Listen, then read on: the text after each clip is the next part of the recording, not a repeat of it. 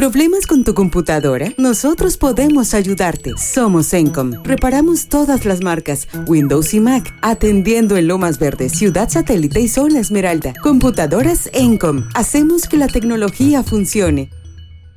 La vida no es tan en serio. Está rodeada de historias que siempre contamos como cuentos, porque siempre hay algo que decir, que contar y que compartir. Sean bienvenidos a este espacio de reflexión, de la vida y otros cuentos, con Alex Martín. Hola, ¿qué tal? Yo soy Alex Martín y como siempre me da mucho gusto de poder estar contigo en un episodio más de De la vida y otros cuentos. Hoy quisiera hablar de un tema que nos ha pedido Rosalba a través de nuestro WhatsApp, referente a la inteligencia emocional, lo cual me parece muy ad hoc a los tiempos que estamos viviendo en estos momentos. Permíteme platicarte que en observatorio.tech.mx encontré un artículo de Sofía García Bulé titulado ¿Qué es la inteligencia emocional y por qué necesitamos enseñarla? Eh, ahí se menciona que entender y gestionar nuestras emociones en una forma que aminore el estrés se ha vuelto más que necesario. Y esto es porque las habilidades para el autoconocimiento, la gestión de las emociones y la comunicación eficiente hoy en día se han vuelto una necesidad crítica, sobre todo en tiempos post-pandemia. Y esto es debido a que hay gran cantidad de información nueva que se debe procesar cada día. Los síntomas sociales del estado actual, entre los que se encuentran el doom crawling, las cámaras de eco y la radicalización, la guerra de Ucrania y Rusia, nos obliga a replantear la forma en que enseñamos a razonar y a comunicar, especialmente si las interacciones no son cara a cara. Bueno, te preguntarás qué necesitamos para navegar a esta nueva normalidad de una forma inteligente, empática y humana. Bueno, además del pensamiento crítico, el autoconocimiento y la comprobación de hechos, es decir, un pensamiento filosófico, también es importante considerar una habilidad que podría ser crucial para adaptarse a una realidad en la que terminamos conviviendo más detrás de una pantalla que presencialmente. Y si sumamos el efecto de las redes sociales, se vuelve totalmente necesario prestar especial atención y aprender sobre los beneficios de la inteligencia emocional. Y no dudo que te estarás preguntando, ¿cuál es la importancia de gestionar las emociones? Permíteme compartirte que cuando hablamos de inteligencia emocional, IE por sus iniciales, nos referimos a aquella habilidad de entender, usar y administrar nuestras propias emociones de tal forma que se reduzca el estrés. Aquellas habilidades que nos ayuden a comunicar efectivamente y que logren empatizar con otras personas para superar desafíos y aminorar los conflictos. ¿Sabías que un nivel alto de la inteligencia emocional nos permite forjar relaciones sanas y equilibradas dentro de un núcleo familiar, en la escuela, en el trabajo y con los amigos? También es considerada hoy en día como una herramienta básica para la autocrítica positiva. Un recurso muy útil para aproximarnos sin juicio a nuestras propias cualidades y a nuestras propias áreas de oportunidad con el propósito de una mejora personal. Pero en concreto, ¿qué es la inteligencia emocional? Bueno, pues según Sofía, la IE, o la inteligencia emocional, consta de cinco pilares fundamentales, cuyo objetivo es proveer de mecanismos para entender la raíz de las emociones, aprender a navegar a través de ellas y establecer las bases para una comunicación efectiva. ¿Qué te parece si profundizamos más sobre estos cinco pilares de la inteligencia emocional?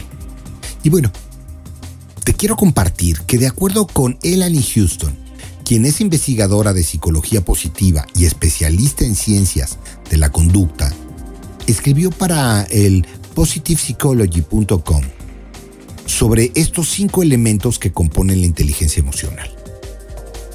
Voy a compartirte que estos elementos fueron mencionados por primera vez por el autor Daniel Goldman, si te suena, por allá en 1995.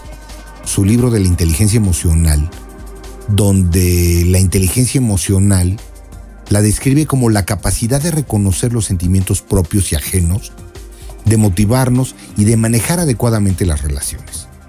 Bueno, pues comencemos. Hablemos del primero, del primer pilar que es la autoconciencia. Y déjame decirte que es la parte estructural de la inteligencia emocional. Sí, precisamente la autoconciencia. Es decir, hablamos de la habilidad de reconocer y comprender nuestras propias emociones y de cómo éstas impactan en otros. Es el primer paso para generar una introspección de autoevaluación para identificar los aspectos de conducta o emoción en nuestro perfil psicológico, que sería positivo o no siempre, o que debemos cambiar. Ya sea para estar más en paz con nosotros mismos o para lograr adaptarnos a una determinada situación. La autoconciencia también cubre la necesidad de reconocer lo que nos motiva y lo que nos provee de realización. Déjame decirte que una emoción por sí sola no es algo negativo.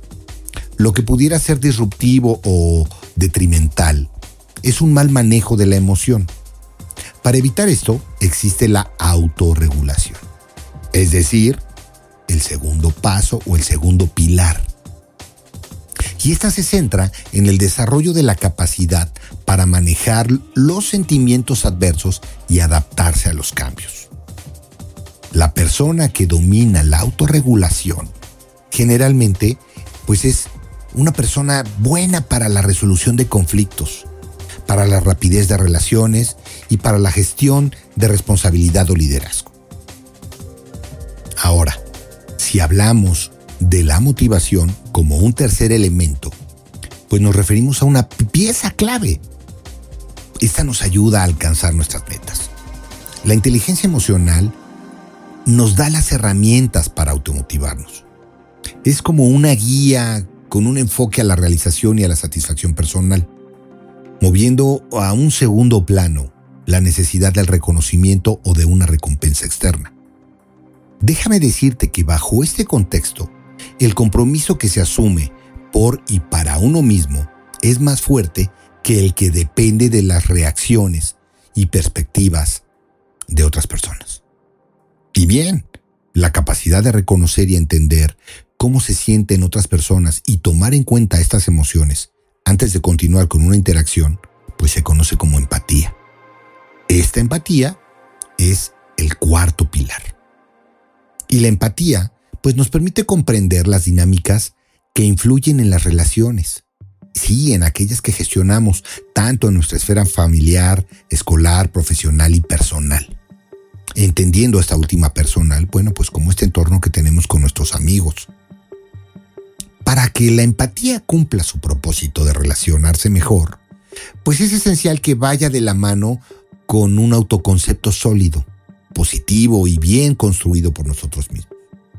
Este autoconcepto, como está implícito en su definición, pues es la imagen que tenemos de nosotros mismos, es la percepción individual, aquella generada por la autoconciencia de nuestra capacidad, de nuestras particularidades y además de aquellos aspectos que nos hacen eh, la persona que somos.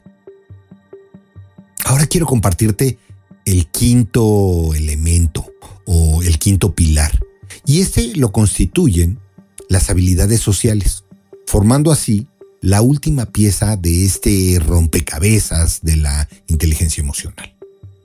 Y está conformado por los mecanismos necesarios para entender las emociones de otros, establecer una distancia eh, entre estas personas y las nuestras, y al mismo tiempo que construimos un canal de comunicación para conectar con la gente con la que normalmente interactuamos. Déjame decirte que del ejercicio de estas facultades se obtienen habilidades como la escucha activa y la comunicación asertiva, ya sea la verbal y la no verbal. Ahora, por su parte, Howard Garden expresó en sus escritos de la teoría de, la, de las inteligencias múltiples, Frames, of Mind, The Theory of Multiple Intelligence, la división del coeficiente intelectual en diferentes capacidades independientes, pero interrelacionadas entre sí, que definen a una persona. Y de esta manera separó la inteligencia de 12 distintos tipos para su análisis. Déjame decirte que estas son, entre otras, la inteligencia lingüístico-verbal, lógico-matemática, visual-espacial, la musical, la corporal kinestésica, la interpersonal, la intrapersonal, la naturalista, la aquella que es emocional, la existencial, la creativa y colaborativa. Y cada una de ellas representa una parte de nuestro coeficiente intelectual. ¿Y por qué te menciono esto?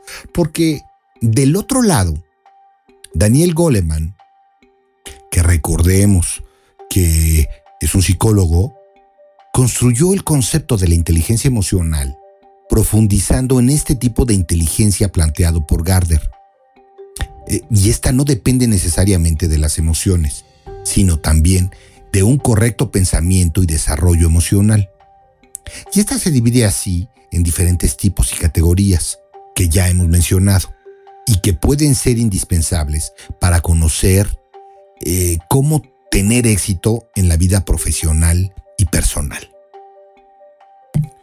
Como seguramente te estás preguntando cuáles son las características que tienen las personas de alto grado de inteligencia emocional, pues quiero compartirte lo que encontré en gestión.pe, que son nueve características. Y quiero enumerártelas brevemente. Número uno, prestan atención a sus emociones. Y esto es que las personas que desarrollan este tipo de inteligencia analizan sus emociones y las escuchan no solo se limitan a sentirlas. La segunda, conocen sus sentimientos y no los reprimen. Estas personas son auténticas y sinceras, ya que expresan sus sentimientos pues, de una forma muy clara. La tercera, analizan sus proyectos y sueños. No viven en un sueño constante, sino que saben razonar sobre lo que tienen y si alguna meta puede ser alcanzada o no. O sea, muy concretos. La cuarta, es que tienen un balance constante en sus acciones. Saben que todo tiene su lado bueno y su lado malo, por lo que dirigen su atención a las cosas que pueden solucionar o que pueden ser de utilidad para ellos mismos. La quinta, no toma nada personal. Es decir, cuando una persona los altera o algo en su entorno, no sale como o no sale como lo tenían planteado, pues analizan qué pudieron haber hecho mal y qué cosas se pueden mejorar en el futuro.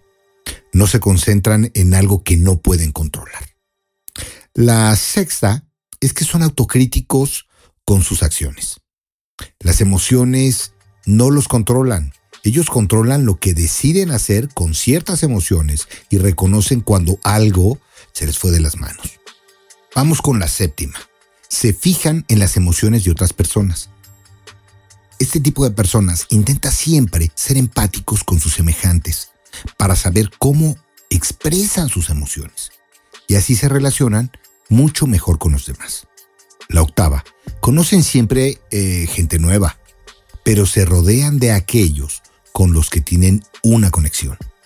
Es decir, a través de otras personas, conocen diferentes puntos de vista y comparten más con aquellos que son compatibles a la suya no pierden el tiempo en reacciones ni en relaciones tóxicas, ahorrándose así, bueno, pues una incomodidad eh, innecesaria.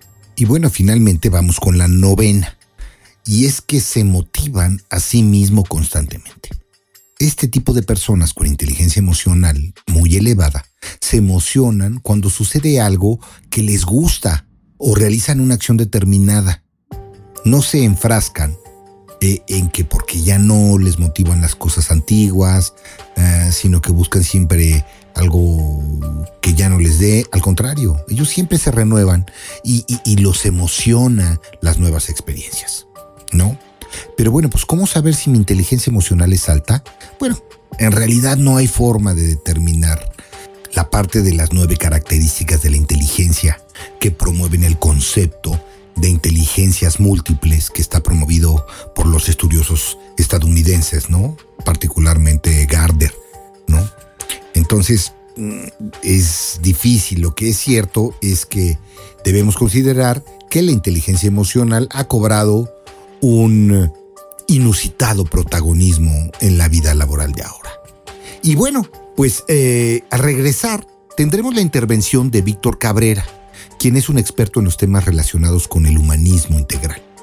Él es un doctorando en liderazgo y dirección de las instituciones de educación superior. Cuenta además con dos maestrías, una en filosofía y otra en ciencias de la familia. En fin, bueno, una gran lista de atributos, además de ser psicoanalista, consultor y coach empresarial, eh, sin dejar de mencionar que es un gran amigo, quien va a profundizar en la importancia de la inteligencia emocional. Volvemos. Familia, soy Matilde Obregón. Ante el COVID es muy urgente fortalecer nuestro sistema inmunológico. Les recomiendo Inmunolina, considerada nutracéutico por su riqueza de nutrientes 100% natural. Una microalga con extraordinarias bondades antivirales, antiinflamatorias y antioxidantes. Protege ya a tu familia con Inmunolina. De venta exclusiva en amisisfarma.com. Perder grasa abdominal es más fácil de lo que piensas. Te damos tres consejos para lograr un cuerpo más ligero. 1. Camina una hora al día. Lo ideal es lograr 8000 pasos. 2. Deja los azúcares refinados. No solo están en refrescos, los consumes en más lugares de los que crees.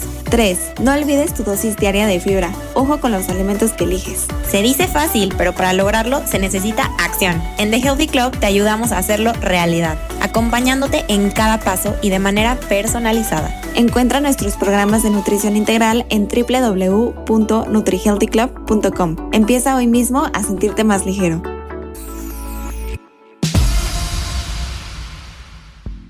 Gracias Alex por tu invitación y por tratar este tema de relevante importancia para tu auditorio. Mira, mucho se ha hablado últimamente de la importancia de la inteligencia emocional, sobre todo en estos tiempos complejos y de crisis emocionales que nos ha tocado vivir.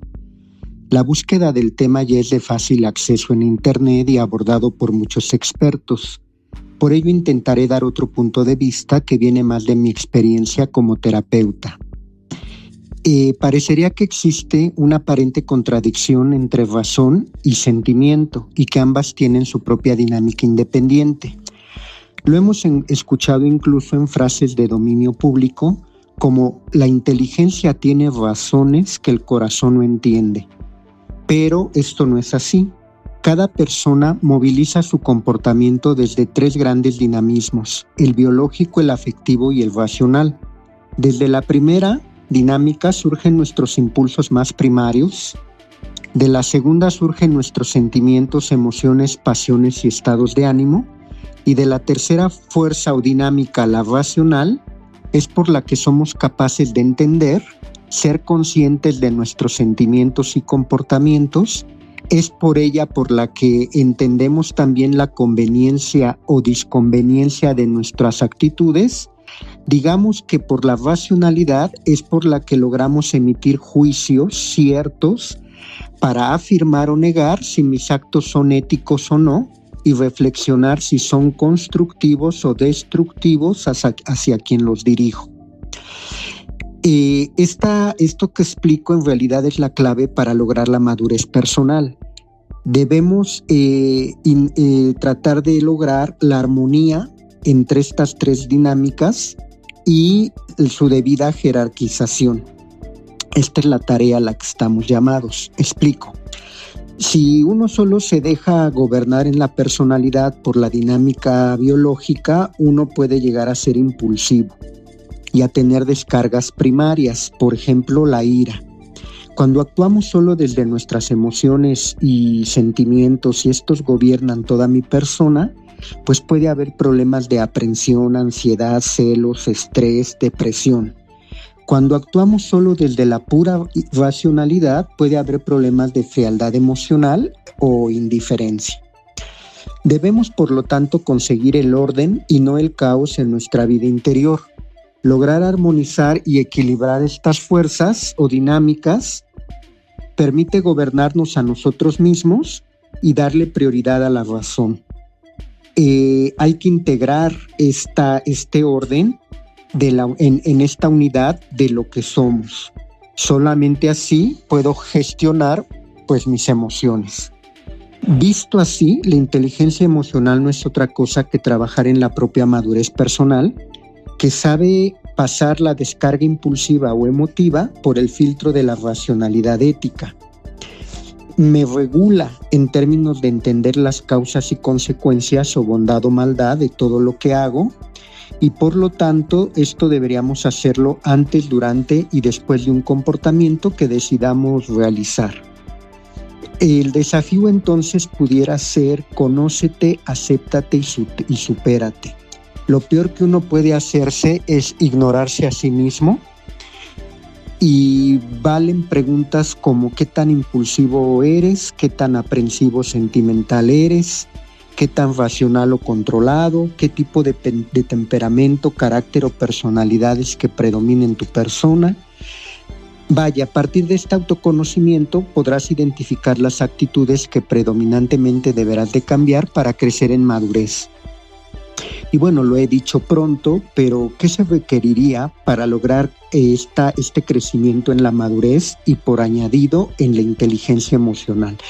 Pues desde mi punto de vista, trabajar en cinco grandes hábitos actitudinales para aprender a gestionarnos, entendiendo por hábito la adquisición de una nueva actitud gracias a su práctica repetitiva y consciente y que voy incorporando de manera natural a, a mi forma de ser. El primer hábito actitudinal a lograr sería ser cada vez más asertivos, los sentimientos y emociones no son malas, tienen una función que consiste en expresar la afectividad a los demás para ser y relacionarnos en un mundo mucho más humano. Pero pueden ser también negativas o tóxicas y crear vínculos destructivos, efímeros o frustrantes. Ser asertivo implica entonces saber decir lo que sentimos a la persona indicada en el momento indicado con la intensidad de vida, ni más ni menos. Si trabajamos en la asertividad, podremos, podremos expresar adecuada y auténticamente nuestros sentimientos para no hacerlo tan intempestivamente sin medir las consecuencias.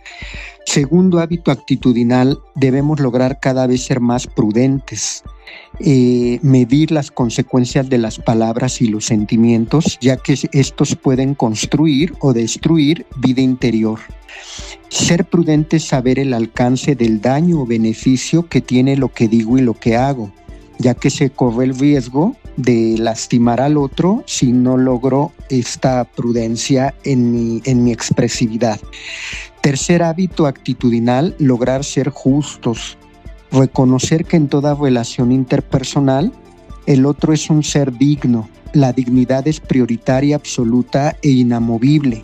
Esta realidad está por encima de mis deseos. Mi descarga temperamental mm, no, no justifica o no se vale que, se la deposite al otro porque le puedo causar eh, daño. Además de que el parámetro de lo justo es reconocer que el trato que el otro se merece es el mismo que a mí me gustaría recibir. Cuarto hábito actitudinal, lograr ser templados. Templado significa ser moderado, evitar la expresión de los extremos, ayudar a entender, ayudarme a mí mismo a entender y reflexionar y si es posible lograr la interiorización de aquellas razones que tendría para decir o actuar de tal o cual manera evitar ser irracionales a toda costa, ¿no? Quinto hábito actitudinal, lograr la fortaleza. La fortaleza últimamente es llamada resiliencia y es la capacidad de superar las adversidades de la vida o los desafíos de mi propia demanda interior. Eh, pues bien, concluyo. Hoy parece que una norma que mientras uno esté bien, o te sientas bien tú, los demás no importan tanto. Lamentablemente esta dinámica social conlleva consecuencias de deshumanización. La falta de control de impulsos, descargas emotivas imprudentes e irracionales, exceso de pasividad, débil fuerza de voluntad para el cambio, una racionalidad y conciencia que equivoca el juicio ético son síntomas de inmadurez caracterológica. Y por ello, si queremos crecer en inteligencia emocional, debemos trabajar desde una mirada mucho más integrada lo que es el resto de mi personalidad. La inteligencia emocional no es solo para que cada uno de nosotros pueda establecer vínculos de calidad y socialmente realizadores, sino para crecer como seres humanos tolerantes y respetuosos de las libertades y dignidades de los demás. Eh, así es que mi querido Alex, pues te agradezco la oportunidad para compartir en este espacio mi punto de vista con tu auditorio y deseo que mis comentarios les hagan sentido. Muchas gracias. Muchísimas gracias, eh, Víctor. De verdad, muy interesante tu intervención. Nos daría para sacar un par de programas más relacionados a este tema de la inteligencia emocional. No, y bueno, pues antes de continuar te invito a escuchar atentamente esto que viene. Bucket hats, tote bags, ropa y más en El Morado Designs, una marca mexicana de ropa y accesorios hechos a mano para ti. Contamos con envíos nacionales y locales en Querétaro. Encuéntranos en Instagram como El Morado Designs y haz tu pedido. ¿Problemas con tu computadora? Nosotros podemos ayudarte. Somos Encom. Reparamos todas las marcas, Windows y Mac. Llámanos al 55 44 40 06 47. Anótalo 55 44 40 06 47. Visítanos en www.encom.com.mx. Atendiendo en Lomas Verde, Ciudad Satélite y Zona Esmeralda. Computadoras Encom. Hacemos que la tecnología funcione. Y estamos de regreso y como, como es ya una tradición, veamos desde el punto de vista filosófico brevemente un artículo que encontré en dialnet.com eh, que está titulado Las emociones, una breve historia en su marco filosófico y cultural en la antigüedad.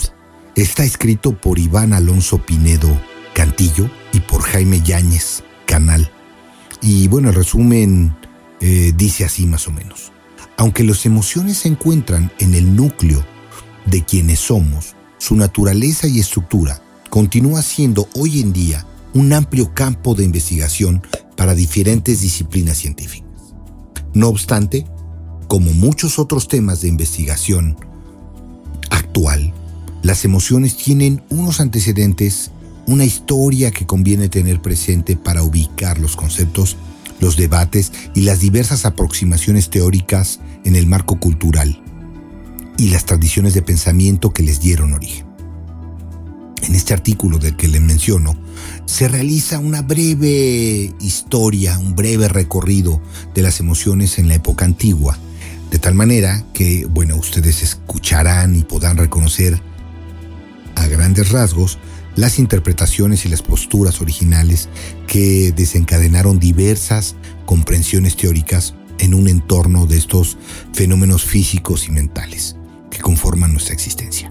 Y bueno, permíteme compartirte que el término emoción ha demostrado ser desde la antigüedad un concepto difícil de definir y una noción que congrega muchas y muy variadas interpretaciones.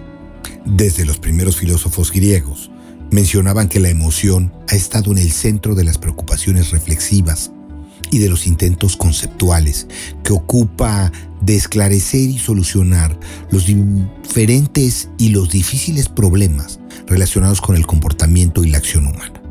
Desde la antigüedad, las pasiones o emociones se consideraron como lazos que unen al hombre con lo que está fuera de él, con las cosas, con el mundo, con los demás seres humanos, bueno, e incluso con la misma divinidad. De manera que es un campo de estudio que ocupa un lugar muy elevado y preponderante en la escala de pues la más noble disciplina que intenta comprender los problemas de mayor trascendencia en el hombre. Bueno, como muchos otros temas de investigación actual, el problema de la naturaleza de las emociones y sus rasgos definitorios no es algo completamente nuevo. A lo largo de la filosofía podemos constatar recurrentes enfoques teóricos que buscan explicar de una u otra manera la esencia de los fenómenos de la existencia humana. Déjame decirte que, bueno, las primeras aproximaciones al concepto de la emoción han determinado el rumbo que ha tomado diversas posturas y discusiones a lo largo de los siglos. Y bueno, siendo estos, estos debates así, conceptualmente actuales en torno a las emociones, pues demandan algunas referencias históricas que nos permiten comprender la génesis o el inicio y el desarrollo de diversas posturas teóricas que se resisten a desaparecer, a la vez que posibilitan contextualizar el pensamiento humano. Y bueno, déjame mencionarte eh, eh, algunas preocupaciones por aquellos supuestos que parecen estar cimentados en nuestro sentido común. Y lo que pretendo, bueno, es que integremos hacer un breve recorrido por la historia de las emociones en la antigüedad, de tal forma que, bueno, pues que te ayude a reconocer a grandes rasgos la manera de cómo se constituyeron ciertas nociones en el mundo contemporáneo, que además subyacen a investigaciones muy variadas y de variadas disciplinas. Y empecemos, si hablamos de comprensión filosófica, de las emociones de la antigüedad, ¿no? Y aquí, bueno, te puedo mencionar la alegría, el amor, el miedo, la tristeza y el odio, son emociones que han acompañado la existencia humana desde tiempos inmemoriales. Pero bueno, fue en la filosofía griega y romana antigua en la que aparecieron las primeras reflexiones que intentaban describir de una manera más detallada las características de estos fenómenos del alma. Bueno, todavía hoy resulta sorprendente las diferentes posturas teóricas y de algunos filósofos principalmente antiguos, que desarrollaron en torno a las emociones. De tal forma, bueno, que muchos de sus planteamientos siguen teniendo una enorme actualidad. Vamos a mencionar algo, por ejemplo, en el mundo antiguo, ¿no? Las pasiones humanas del griego patos, ¿no? Un cúmulo de estados corporales que se padecen sin intervención de la voluntad. Y estos constituyen uno de los temas predilectos predilectos en las tragedias griegas. Y bueno, pues estas obras dramáticas, hombres y mujeres se ven sometidos de una manera incontenible a fuerzas interiores de amor, de odio, de tristeza, incluso de miedo, que los arrastran a cometer actos inconcebibles para una recta razón. ¿No? Y bueno, pues son los personajes representativos de lo que viven miles de seres humanos a lo largo de su vida, en la que por circunstancias de la fortuna y las contingencias que acompañan a ciertos acontecimientos, principalmente los existenciales, terminan sumergidos en cursos de acción inesperados, conflictivos y la mayoría de las veces penosos con la consecuencia de las pasiones que pueden dominar. Bueno, pues ejemplos de estas pasiones son el odio hacia un enemigo, el amor desmedido por alguien, la tristeza profunda por la muerte de un ser querido o la vergüenza o culpa que experimentan por actos que resultan repulsivos a nuestra propia conciencia. Son situaciones que muestran incluso a personas buenas realizando acciones malvadas, que en otras circunstancias repudiarían desde sus compromisos morales, pero que movidas por la fuerza de las pasiones, terminan ocasionando siempre daños irreparables. Bueno, pues esta primera aproximación de las emociones la podemos vislumbrar eh, como un problema que atraviesa toda la historia de la filosofía, como la discusión sobre la relación entre emociones y razón. Y bueno, como lo anotamos anteriormente, la referencia a la tragedia los seres humanos con frecuencia nos vemos eh, abocados a situaciones en las que las emociones parecen tener un dominio sobre nuestra mente y comportamiento. De tal manera que podemos experimentarlas como reacciones que están por fuera de nuestro control. Esta realidad llevó a muchos pensadores antiguos a considerar las emociones como un movimiento irracional del alma o ajenos de obediencia de la razón. Teniendo en cuenta las consideraciones anteriores, pues a grandes rasgos, los planteamientos de los filósofos en torno a las emociones se pueden configurar en tres grandes orientaciones. Las doctrinas que dotan de significado las emociones, los que niegan ese significado por ser fenómenos contrarios a la razón y, bueno, las posturas que buscan integrar estas dos concepciones antagónicas. Eh, la oposición entre razón y emoción y los intentos de conciliación entre estos dos conceptos, déjame decirte que hacen una parte de la historia de las emociones. De tal manera que, pues te quiero mencionar que vamos a tener presentes algunos horizontes en torno a la discusión de cómo un problema relevante congrega autores provenientes de filosofía, psicología y pues de las recientes neurociencias. La tragedia, como ya se ha establecido, es una puesta en escena que opera y se materializa en diferentes circunstancias, como son las pasiones del alma. Pero ¿en dónde se originan y cuál es la naturaleza de estas reacciones que proceden enormes males y también actos heroicos o llenos de compasión hacia los demás seres humanos? Bueno, pues la respuesta proviene de la filosofía. Originalmente, las reflexiones de Aristóteles, de las cuales no vamos a adentrar en esta historia porque si no haríamos toda una, una narrativa extensa, pero si pensamos en su visión, en aquella, en la aristotélica, en la de las emociones, veremos que Aristóteles no formuló una teoría completa ni sistemática de estas emociones pero dejó diversos planteamientos al respecto en la ética nicomanea, en la ética eudemia, en la retórica y en aquellos conceptos acerca del alma.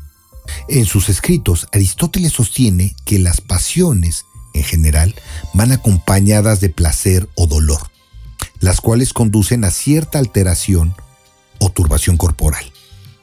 Déjame decirte que este filósofo define la emoción como aquellos sentimientos que hacen que la condición de un individuo se transforme de tal grado que su juicio quede afectado y que van a estar acompañados de placer y dolor. El análisis que hace Aristóteles de la experiencia emocional suele siempre estar ligado al conocimiento moral. Por tal motivo, algunas de sus otras obras realizan diferentes descripciones y detallan las pasiones más comunes, sí, aquellas que afectan a los seres humanos en su relación con los demás, y que en general deben ser manejadas adecuadamente para alcanzar la perfección de su naturaleza humana. Las pasiones o emociones pueden contribuir, por tanto, al desarrollo de una serie de disposiciones que conducen a obrar correctamente y de esa manera a alcanzar una vida buena o lograda. O pueden convertirse en un obstáculo para que el ser humano alcance la eudonomía. Por eso, no son ajenas las reflexiones éticas. Las pasiones moldean nuestro actuar y configuran quiénes somos en realidad. Es decir, están vinculadas a nuestro carácter. Personas con virtudes de justicia, coraje, prudencia y sabiduría o por el contrario, individuos cargados de vicios que obstaculizan la vida en comunidad. Eh, bueno, para el filósofo antiguo, las emociones no son fuerzas animales ciegas, sino partes inteligentes y perceptivas de la personalidad. Es que están estrechamente relacionadas con determinadas ideas que tenemos acerca de los acontecimientos que vemos, es decir, un modo de contemplar el mundo y que nos permite ser capaces, por lo tanto, de reaccionar ante nuevos estados cognitivos. Y bueno, eh, pues te invito a profundizar sobre el tema de las emociones y su marco filosófico y cultural. Eh, no olvides enviarme tus comentarios y recuerda darnos tu opinión a través del Instagram en De la Vida y otros cuentos todo junto y en minúsculas, guion bajo oficial y bueno, pues también puedes enlazarme a través de mi WhatsApp en el 5530 41 70 79. Te invitamos también a que eh, pues nos compartas esos temas que te interesa que, que, abordemos aquí en el podcast. Y bueno, recuerda escuchar los podcasts de todo el equipo de FRAG que se encuentra en defrag.mx o bien en nuestra página de Facebook o Instagram. Eh, a Pavi con Constelando con Pavi o a nosotros en De la vida y otros cuentos, que como sabes es un espacio de reflexión de nuestro acontecer cotidiano. No olvides que tenemos Amado Chiñas con Hot Mix, eh, que es una mezcla de house, dance, trance, nudisco, o a Alex Kicks también el sábado en Bytrax, con un podcast de tecnología, ciencia y un toque de música. Yo soy Alex Martín y nos escuchamos hasta la próxima. Recuerda que la vida no es tan en serio, está rodeada de historias que siempre contamos como cuentos, porque siempre hay algo que decir, que contar, que compartir. Esto es De la vida y otros cuentos. Gracias por acompañarnos en De la vida y otros cuentos. Te invitamos a comentar, a que le des un me gusta y a compartir esta publicación. Escríbenos a contacto arroba defrag.mx. Escúchanos en la próxima emisión. Búscanos en Spotify, iHeartRadio y TuneIn. De la vida y otros cuentos es una producción de defrag.mx.